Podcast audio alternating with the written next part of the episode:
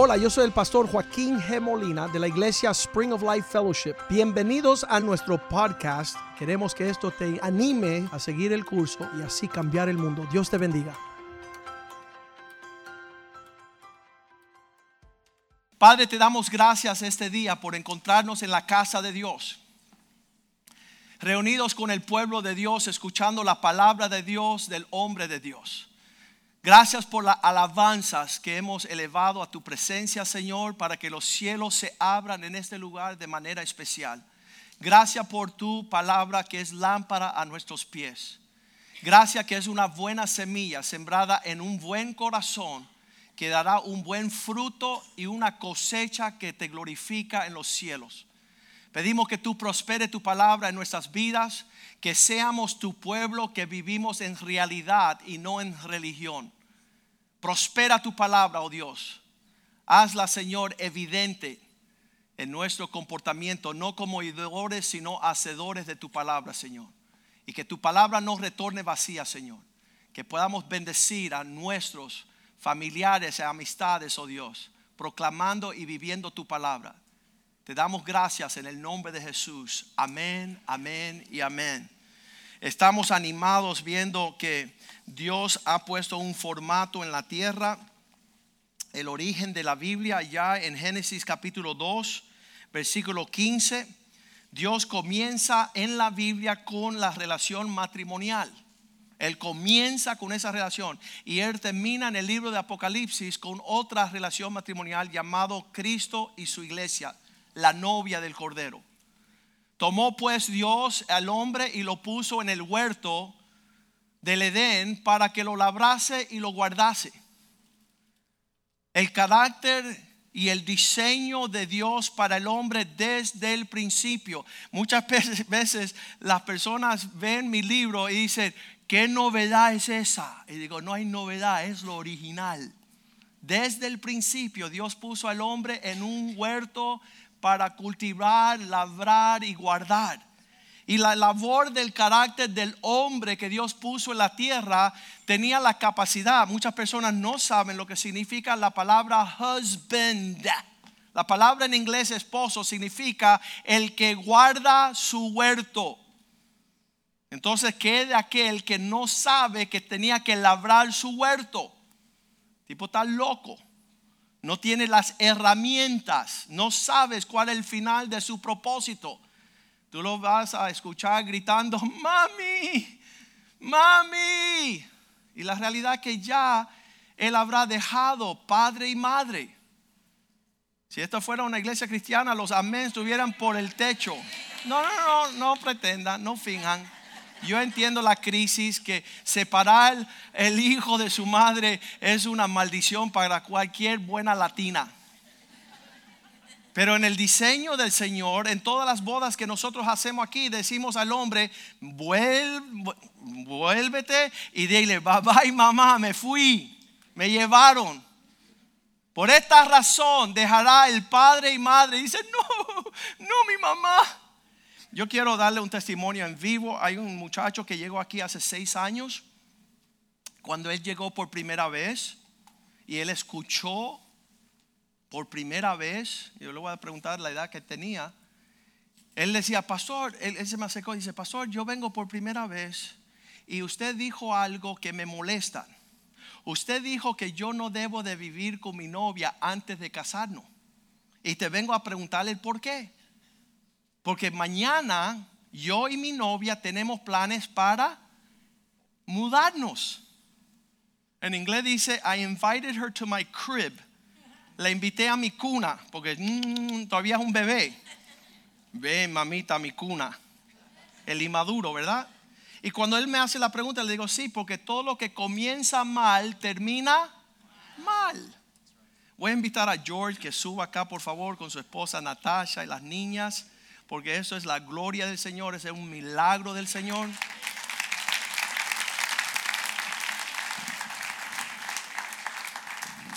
Yo no tenía planeado hacer esto en el primer servicio, pero cuando vi la carita de George ahí, dije, deja usar un ejemplo vivo. Este hombre llegó a nuestra reunión el lunes por la noche hace seis años Y gracias a Dios que se acercó para aclarar. Y dijo, pastor, aclárame bien esto porque mañana, próximo día, tengo planes para mudarme con mi novia. Pues bien fea ella. Explícamelo. Yo le expliqué y él fue a explicárselo a Natasha. Yo quiero que él diga cómo lo explicó y yo quiero que Natasha me diga cómo se endemonió a matarlo. ¿Verdad? ¿Cómo fue? Bueno, el nombre de nosotros es, el apellido de nosotros es Smith, pero hablamos español, mi esposo y yo. So, eh, nada, eso fue la primera cita que tuve de la reunión de hombres. Eh, iba a mudarme con mi, cuando era mi novia, ¿no? Y, y hablé con el pastor y él me dijo que obviamente si empiezas algo mal vas a, a terminar mal. Y, y le- ese día le tuve que decir a, a mi novia, cuando era mi novia, eh, que no podíamos estar juntos por una temporada, ¿no? Si era de Dios, iba a florecer y si no, entonces no era, no era para nosotros, ¿no? El matrimonio. Y, gracias a Dios que aquí estamos. Eh, Dios nos bendició, nos, bendic- nos- dio tremenda bendición. Eh, el matrimonio está vivo. Tremenda bendición que nos dio Dios. Tenemos dos princesas aquí, como ves. Quiere hablar ya. Quiere, quiere- quiere- quiere- quiere predicar y dar un testimonio, pero Piensa que es un helado, ¿verdad? esto no es helado.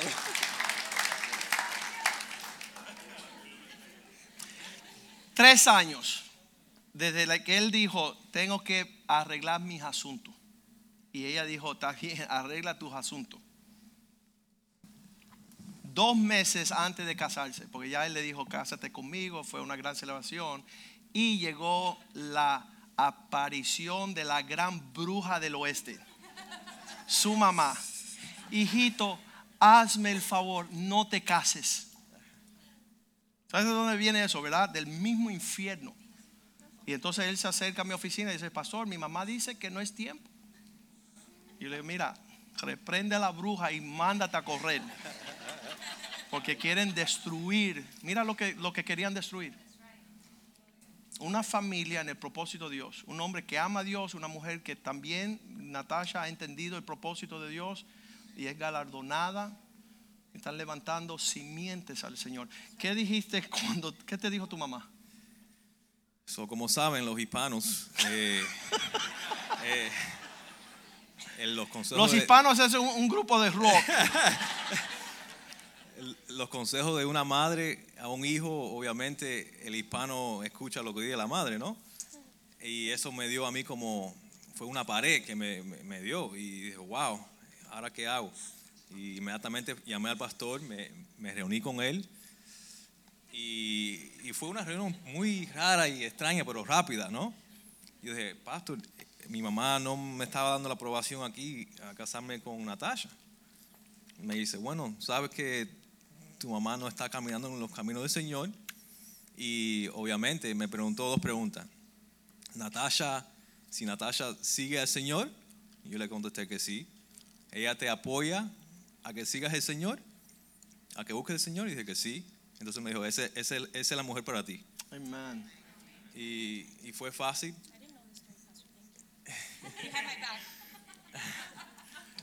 Y ya. Es primera vez que se entera Natasha que tenía una ma- eh, bruja mayor en casa, ¿no? Pero no vamos a dañar su corazón. Natasha, how, how was the process of him telling you that you guys were not going to move in together and he had other plans? What, tell that side of the story. Okay, so Yo te traduzo. Dale. yeah, we need translator here. Dale. He speaks better Spanish. Um, I was confused. Yo estaba confundida al principio. We met out in the world. Nosotros and, nos conocimos en el mundo. and when you have a relationship in the world, Cuando te conoces en el mundo, you are open doors to whatever you. estás whatever you- abierto a cualquiera de las ideas que se te ocurre. So I was taken aback, Así que yo me sorprendí cuando él dijo que no nos íbamos a mudar, but I received it. pero yo lo acepté. We began coming to Spring of Life. Empezamos a venir aquí a la iglesia Um, hearing the truth, y escuchando la verdad seeing the the fruit in all the families here. y viendo el ejemplo de las otras parejas que llegaban aquí. Um, and we stayed. We, Y nosotros nos quedamos we knew this was where we wanted to be. y sabíamos que es el lugar donde queríamos crecer. And three years later, we got Y married. tres años más tarde nos casamos, We have our girls. tenemos nuestras hijas, We have a legacy that we're giving them. tenemos un ejemplo y un legado de cómo se hacen las cosas. And I thank God that I have a obedient husband Y doy gracias a Dios de tener un esposo obediente to all the counsel that he heard del throughout those three consejo que había years. recibido durante tres años, Because it wasn't easy. porque no era fácil. I think if it was up to me, I probably would have left. Seguro si fuera yo que tomara la decisión hubiera salido corriendo, But God is faithful, pero Dios es fiel and um, we're living in His truth, y estamos viviendo en su verdad and that's priceless. y eso para nosotros no tiene precio. So thank you all for your Amen. examples also. Damos gracias a Dios por ser ejemplo. Amén. I wanna say one thing. Eh, increíblemente, eh, después de estos años, mi mamá tiene la mejor relación de todas las She loves me. las nueras con Natasha. Porque ha visto el testimonio de ella, entonces ha sido algo bien impactante en su vida también. So, quería dejarle con eso. Amen. Thank you guys. Los hermanos mayores de George vieron el comportamiento de él, están siguiendo el ejemplo del más pequeño en casa. Y en la boda de él estaban nerviosos porque ellos vivían con sus novias y no estaban casados. Pero cuando vieron la boda de George se animaron, uno se casó, las otras cuñadas de George le estaban dando duro a sus novios porque no se atrevían a entrar en ese pacto, en esa relación matrimonial. Pero es el plan de Dios y es el plan de Dios para la bendición del hogar de los hijos. Cuando Dios puso al hombre allí en el huerto, veía en observación, versículo 18, Génesis 2, 18, dijo, no es bueno que el hombre sea, esté solo, no es bueno que el hombre esté solo, ahí todos los hombres dicen, amén. No es verdad, el llanero solitario sigue solitario y el, el- el- ¿cómo se llama? El zorro sigue de zorro y, y los hombres quieren andar solos pensando que no quieren lo que Dios diseñó. Cuando Él dice, le haré una ayuda idónea para él. Dios iba a darle una compañera um, que, que iba a poder asegurar su prosperidad y su bendición. Y súper importante en ese entonces que Dios describe ese comienzo. Versículo 21 dice que Dios causó un gran sueño hizo caer sueño profundo sobre Adán y mientras éste dormía tomó una de sus costillas y cerró la carne en su lugar. Versículo 22. De esa costilla que el Señor tomó del hombre hizo la mujer y la trajo al hombre. Versículo 23. Y Adán dijo al despertar, esto es ahora hueso de mi hueso, carne de mi carne. Esta será llamada varona porque varón fue del varón fue tomada. Versículo 24, por esta razón dejará, esa, esa palabra es bien fuerte, dejará, nadie la conoce. Se desunirá el hombre de su padre y su madre para unirse. Si tú no te dejas, tú no te puedes unir a la mujer y los dos serán una sola carne. La crisis del matrimonio es la distinción de dos opiniones. Lleva a, una creación de doble ánimo. Santiago 1.7 dice que como las olas del mar que son inconstantes e inestables, versículo 6, vamos al 6 primero. Pida con fe, no dudando nada, porque el que duda es semejante a la onda del mar que arrastra por el viento y es echada de una parte a otra. Es inconstante e inestable, como las olas del mar. Versículo 7, no piense que tal hombre, unidad, dos siendo uno, que, al, que quien tal haga, recibirá cosa alguna del Señor. ¿Qué está hablando la Biblia? Dice la Biblia que el hombre de doble ánimo es inconstante en todos sus caminos, no va a recibir nada del Señor. La duplicidad del matrimonio, que hoy el hombre dice que sí y la mujer dice que no. El hombre dice que no, la esposa dice que sí, la esposa dice que sí, el esposo dice que no. Mateo 5:37 dice que tu sí sea sí. Esposo, cuando tú digas sí, asegúrate que tu esposa está en un mismo sentir. Y esposo, cuando tu esposa dice no, asegúrate que tú digas no para que tengan en un mismo sentir. Si no, están creando la atmósfera del mismo infierno. Dice Jesús, al hablar que tú sí sea sí, tú no sea no, porque lo que es más que eso, de esto, del mismo maligno procede, del mismo infierno. La palabra diablo significa hablar dos veces. Sí, no, no, sí, quizás, tal vez, vamos a ver, no sé. Y todo eso crea un ambiente de doble ánimo. Por eso los judíos sabían que estaban de acuerdo unánime los cielos abiertos. Pero casa dividida no prosperará. Cuando llegamos al matrimonio, yo y mi esposa, decíamos, si vamos a crear hijos fuertes y saludables, tenemos que estar de acuerdo.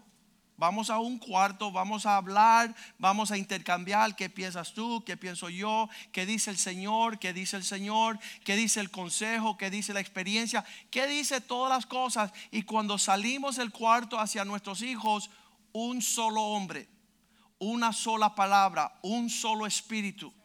Porque donde hay un acuerdo, los cielos están abiertos. Y cuando hay discordia, Satanás llena el medio ambiente. Esquizofrenia, ¿qué significa? La palabra esquizo, partido. Y frenia, mente. El esquizofrénico es una mente duplicidad. Sí, cállate. ¿Qué dijiste? Tengo hambre. Eso es un loco. Esos son muchos matrimonios. Y los hijos están observando este fenómeno y son maldecidos. Porque dice, papá tiene una opinión, mamá tiene una opinión, así que yo voy a tener mi opinión. Y maldice. Cuando me fui a casar con mi esposa, le pregunté al Señor, Señor, estoy en la, estaba estudiando leyes abogado y sabía que había algo que decía cadena perpetua. Eso era una sentencia que daba el juez que era de por vida.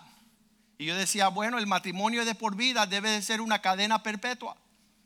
Señor, ¿por qué tú quieres que yo me comprometa con Ivette hasta el último aliento? Y yo estaba en serio con el Señor. Iba a ser una decisión seria iba a ser una de las decisiones más agresivas que yo había cometido en toda mi vida y cuando veo el Señor me abre Malaquías 2.15. ¿Por qué habiendo un remanente de espíritu?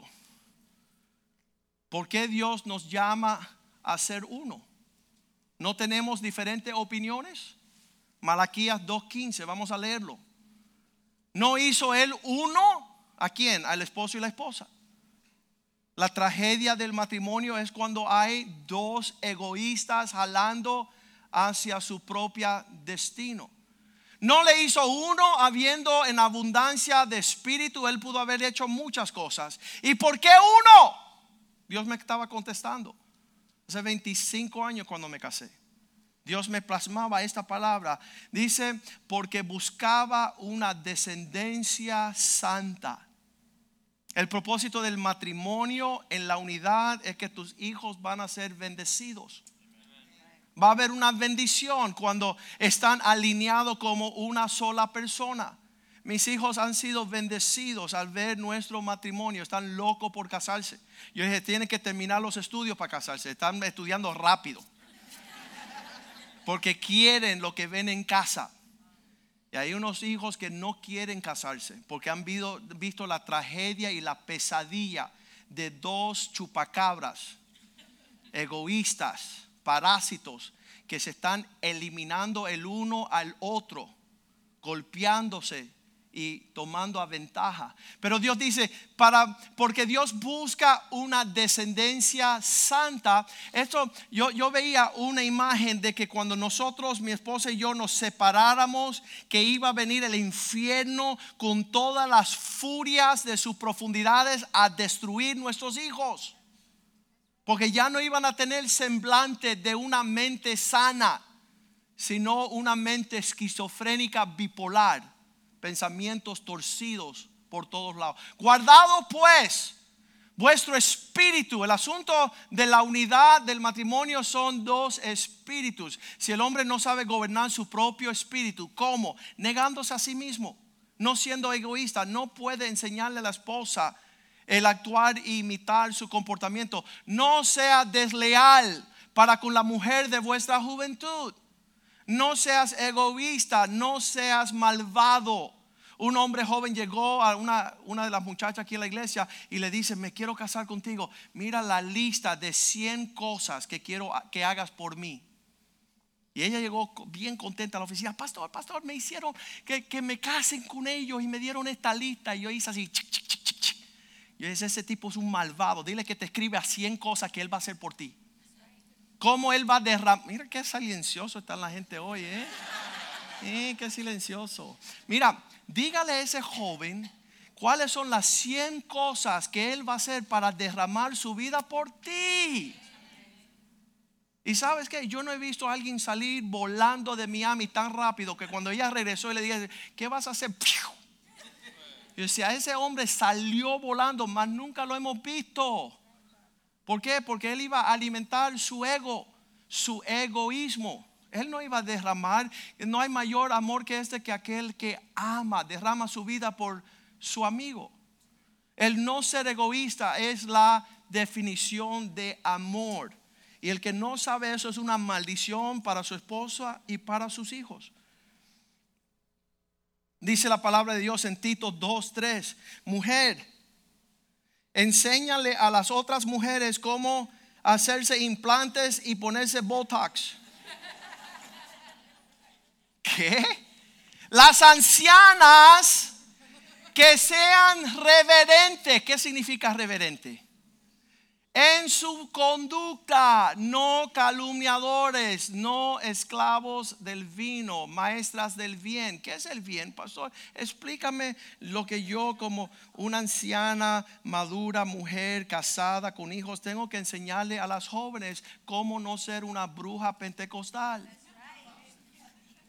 versículo 4. ¿Cómo hacer el bien? Enseña a las mujeres a amar a sus esposos y a cuidar a sus hijos. El enfoque de una mujer santa es su casa, su matrimonio, su familia. Qué tragedia moderna las mujeres que son profetas y intercesoras y peleando las guerras galácticas del tercer cielo y han aborrecido ser esposa y mamá. Y no han sabido cómo levantar una generación de bendición. Hombre sabio, el que deja herencia a los hijos de los hijos. ¿Qué es eso? Que tu porte le muestre un camino a tus hijos cómo han de conducirse en su casa. Hay mujeres que le han enseñado a sus hijos a aborrecer a la casa, aborrecer su familia. Versículo 5. Esto será para testimonio de los impíos. Ser prudentes y castas, cuidadores de su casa. Buenas, sujetas a su marido, para que el testimonio de Dios no sea blasfemado. Me encantó la entrevista de Me que le dicen, ¿y cómo tú lo haces? Bueno, ¿sabe qué? Me preocupa ser mejor esposa que cantante. Y el tipo dice, ¿qué? Eso es nuevo. Oye, fue la gloria de Dios, fue una hacha en el cerebro de los impíos. Decir, yo he aprendido que ahora que tengo que dejar legado, tengo que dejar un ejemplo para bendecir a mis hijos, mis hijas, mis nietos, mi sobrina, para que vean el testimonio de Cristo. Las ancianas hablen de cómo sus hijas y nietas y nueras puedan imitar, Dios mío. Qué horrible. Qué horrible que nuestras nueras no han visto una mujer que honra, respeta y sirve a su esposo. Silencio en la casa de Dios. Cricket, cricket, los grillos se escuchan alabando a Dios. Eso es, eso es la palabra de Dios. Yo no sé lo que están predicando por ahí. Profetas con cinco esposos, atando unicornios en el hemisferio oeste. ¿Qué estamos haciendo? Qué, qué, qué horrible. Sean prudentes, sabias, virtuosas, cuidando sus casas, su familia, ah, sujetas a su... ¿Qué significa marido? Para que sea la palabra de Dios no blasfemada. El testimonio, estamos hablando este año de testimonio. El testimonio de una familia, un matrimonio, un hogar es el testimonio de Cristo sobre la faz de la tierra. Hablo, dice él en Efesios 5, este misterio es Cristo y su iglesia. ¿Qué significa esto? Efesios 5, 23. El esposo, cabeza de su esposa, tal y como Cristo es sobre su iglesia. ¿Cuál es su salvador? El marido es cabeza de su mujer, hay un orden ahí, hay una maldición que las personas entran en el matrimonio y ven la cosa usurpada y entonces ahí no está el reino de Dios, está el reino de Satanás.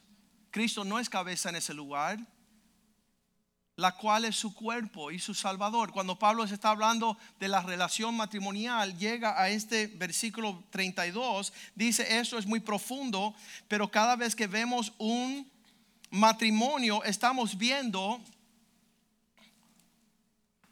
versículo 32, grande este es misterio, mas yo estoy hablando respecto a Cristo y de la iglesia. Cada matrimonio es el reflejo de la autoridad de Cristo y su iglesia en la tierra. Es un funcionamiento. Cuando yo veo que mi esposa está súper dotada con talentos y atributos y carácter más que los míos, y le hago, Señor, ¿por qué tú haces que yo sea cabeza? Ella es más inteligente, ella es más linda, ella tiene todas sus cosas en orden. ¿Por qué tú quieres que ella se sujeta? Y yo dije, para que tus hijos vean el ejemplo de la mansedumbre. ¿Qué? Sí, porque cuando tus hijos vean que tu esposa es bien poderosa y bien hábil y se sujeta en el Espíritu de Cristo, tus hijos son bendecidos. Porque Dios le da gracia a la humilde. Aprended de mí que soy manso y humilde. Y cuando ellos ven esa actitud, ellos corresponden para honrar a sus padres. Pero si no ven esa actitud, son rebeldes. Y en la rebeldía no van a heredar las promesas del cielo. Y Dios dice, este misterio es Cristo y la iglesia. Cuando Dios escoge a Israel para establecer como su esposa, Él siendo el esposo, es para que existan frutos, racimo de uvas en una tierra que fluye leche y miel. La bendición de mis hijos haber sido criado bajo la tutela de un matrimonio conforme las escrituras, viviendo un modelo y un orden. El día que se casen ellos, ahorita están en, escoger su pareja, ¿verdad? Y ellos van aquí y ellos miden a papá y miden a mamá y después van a medir. uh, uh, no, no, están viviendo la medida en casa. Están viendo las finanzas de su papá, a ver cómo papá hace con las finanzas. Ok, nosotros vamos a edificar como vemos en casa. Ayer llegamos a la casa, había una notificación en la puerta y mi hijo más pequeño dice, nos están botando de casa. Nos están reposeyendo la casa. Es, es como un, un chiste simpático a lo que no existe en nuestra experiencia. Hay personas que sí, todos los meses están siendo botados de su de donde viven. Yo dije, mira, denle gloria y gracias al Señor por su fidelidad, que Dios ha guardado un hogar inconmovible en los últimos 25 años. Por su gloria y su gracia. Entonces Nick le dice a Brandon, yo creo que a ti es que te van a botar de tu cuarto. Si sigue con esos chistecitos. Pero yo me doy cuenta que ellos están midiendo lo que suceda en casa porque eso es lo que va a medir el gozo, la paz y la justicia de su matrimonio, de su estabilidad familiar. Y lo que es una locura en casa llega a ser este mismo lugar infructífero, ¿verdad? La señal y el símbolo de los rebeldes es este su cosecha.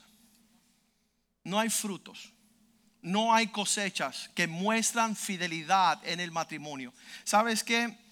Um, cuando Dios pone al hombre en el huerto es para cultivarlo. El no cultivar el matrimonio es ser negligente. Y los hombres me dicen, pastor, yo no he hecho nada. Y es verdad, se ve que no has hecho nada porque el que siembra el viento cosecha el torbellino. ¿Qué significa? El que no hace lo que tiene que hacer como lo tiene que hacer, en vez de esperar una cosecha de dulces y abundantes, ven espino y abrojos, ven resentimiento y amargura. Cantar de Cantares 4:12 dice, yo vine a mi huerto para alimentarme de la bondad de lo que yo cultivé en mi esposa cosas dulces, cosas provechosas, canela, aromas, especies aromáticas. Dice que toda clase de frutos estaba en este huerto que él había cultivado. Cantar de Cantares 4, 12. Cuando tú ves la mujer y la unión, hay personas que dicen, no me quiero casar porque sería una tortura china. Tú eres un huerto cerrada. Hermana mía, esposa mía, fuente cerrada, fuente sellada. Versículo 13. Todo clase de renuevos en un paraíso de granados con frutos suaves, de flores de aljeña y nardo. Fui, olvídate Coco Chanel, sino que ya el perfume es la fragancia de Cristo, la que tú disfrutas en tu hogar. Versículo 14 toda clase de nardo, azafrán, caña aromática, canela, con todo árbol de incienso, mirra, aloes, con todas las principales especias aromáticas. Si tú llegas a la casa y encuentras una bruja, mándate a correr. Amén, pastor, amén. El huerto debe de ser un lugar que da la bienvenida a un reposo y un descanso más o menos. Versículo 15. Fuente de huertos, corre provisión, pozo de aguas vivas que corren como en el Lébano. Versículo 16. Levántate Aquilón, nombre del, viento que venía del sur, y ven Austro, el viento del norte, invierno y verano, buenos tiempos, malos tiempos, sopla de mi huerto para que se desprenda el aroma de lo podrido. De cosas atractivas que llaman hacia un abrazo. Venga mi amado a su huerto y disfruta come del dulce de lo que has sembrado, el fruto de tus cosechas. Qué horrible. El mundo no tiene esperanza. Cristo es aquel que nos enseña, Mateo 19, versículo 6. Esta, esta filosofía, estos principios de que el hombre dejará padre y madre, se unirá a su esposa para hacer una sola carne, así que los dos no son ya más dos. Digan conmigo, no son ya más dos no son ya más dos, ya no son dos. Ya no son dos, tú entras en este matrimonio y son una sola carne, un solo pensamiento. ¿Cuándo fue la última vez que tú te vestiste y adornaste? ¿Cuándo prosperaste? ¿Cuándo embelleciste? Yo estaba viendo siempre los divorcios en mi oficina legal llegaba el hombre, oh, mi esposo me quiere dejar. Yo decía, vamos a ver el carrito tuyo. Carro del año, cuatro llantas nuevas, pulido, limpiado, perfumado. Vamos a ver el carro de tu esposa, una bicicleta, llantas vacías, chocada, torcida. Qué horrible. Dice, jamás he visto que el hombre se maltrate y el que maltrata a su esposa se está haciendo daño a sí mismo. Esas son palabras de Dios. Ya no son dos, sino una sola carne. Por tanto, lo que Dios juntó, lo que Dios unió, no lo separe el hombre. La crisis del matrimonio es un egoísmo. Colosenses 3:19, esposos, amar a vuestras esposas y asegúrense que no permitan la amargura. 3:19, amados maridos, amar a vuestras esposas y no seas ásperas con ellas, no te amarguen, no maltrate. El hecho que tú llevas casado 20, 30, 40 años no es excusa ni motivo por el maltrato. La etapa, mi esposa estaba diciendo, tenemos el principio del matrimonio, es una luna de miel, tenemos la mitad del camino, que es una prueba, y tenemos la finalidad de honrar a Dios hasta nuestro último aliento.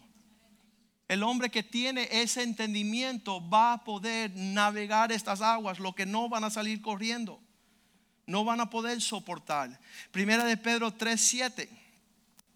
Esposos también vivir con vuestras, vivir con ellas sabiamente. Oye, ¿qué es vivir sabio? ¿Cómo voy a entender? Dando honor a la mujer. ¿Qué es dar honor a la mujer? Le vamos a describir el honor a la mujer. Listo, aquí va. Maridos, que ella sea elevada a la prioridad de tus asuntos más importantes. Esposos, igualmente vivir con ella sabiamente, dando honor a la mujer. ¿Qué es dando amor, honor a nuestra esposa? Elevándola a ella a la prioridad de tus asuntos más importantes. No es el trabajo, no es los clientes, no es el dinero, no es la inversión, es llamarla en el medio del día y decir, mi amor, estoy matado de un trabajo agresivo, los clientes no me dejan tranquilo, pero quiero dejarte saber que tú eres lo máximo para mí.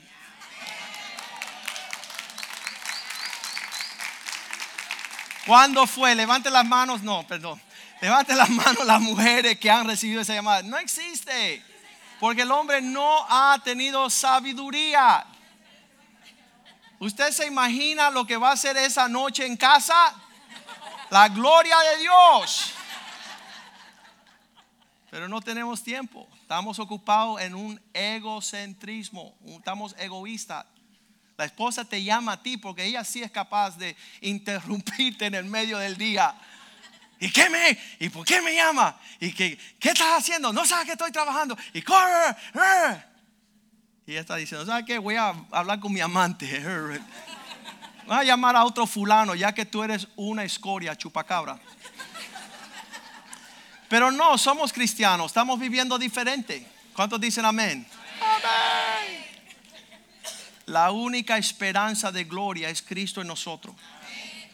Esposos, vivir sabiamente dándole honor, otra vez, llevándola a la máxima expresión de la prioridad de tus asuntos, que tú quieres sobresalir, que ella es tu máximo pensamiento y deseo.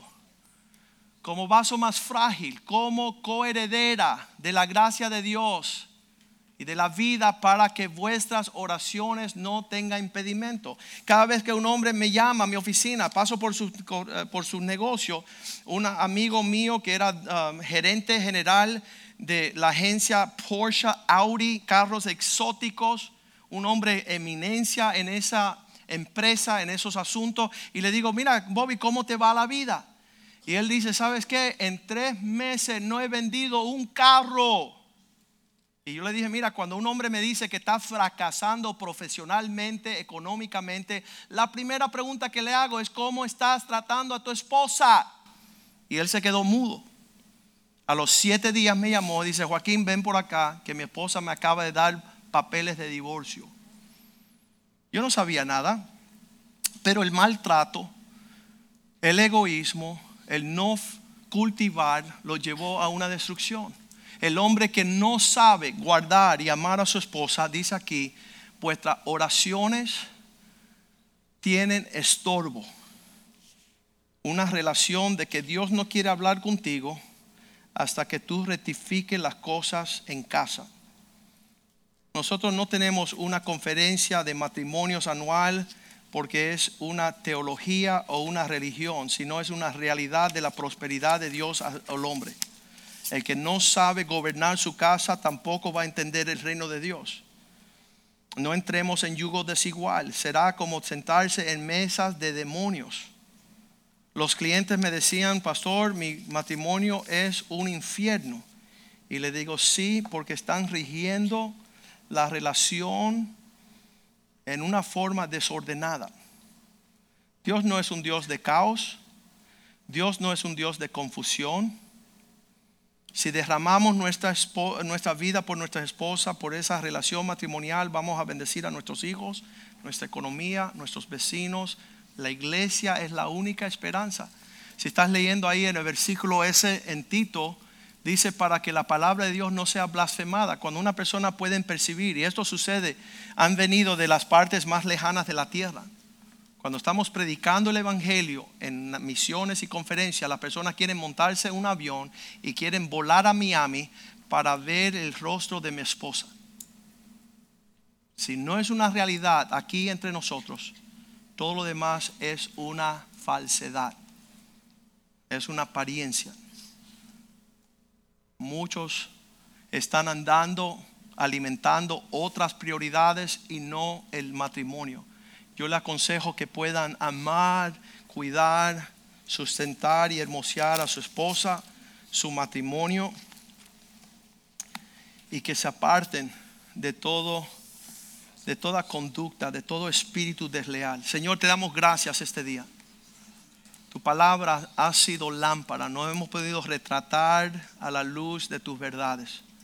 Tú has dicho que conoceremos la verdad y la verdad nos hará libres, Señor. Señor, primero pedimos, Señor, que seamos provisión y aliento y paz y gozo para fomentar nuestra relación conyugal de esposo y esposa, de marido y esposa. Que podamos cuidar eso en, en una actitud genuina en tu presencia, porque así vamos a deleitarnos en la prosperidad del Evangelio sobre la faz de la tierra. Y si en casa no hay provisión, somos peor que anatemas, oh Dios. Estamos predicando, estamos hablando cosas que no vivimos en casa. Enséñanos, Señor, caminar en tal forma que podamos ser un refrigerio a los nuestros. Y así poder también gobernar tu casa y ser una bendición a todas las familias de la tierra. Esto te lo pedimos en el nombre de Jesús. Amén, amén y amén.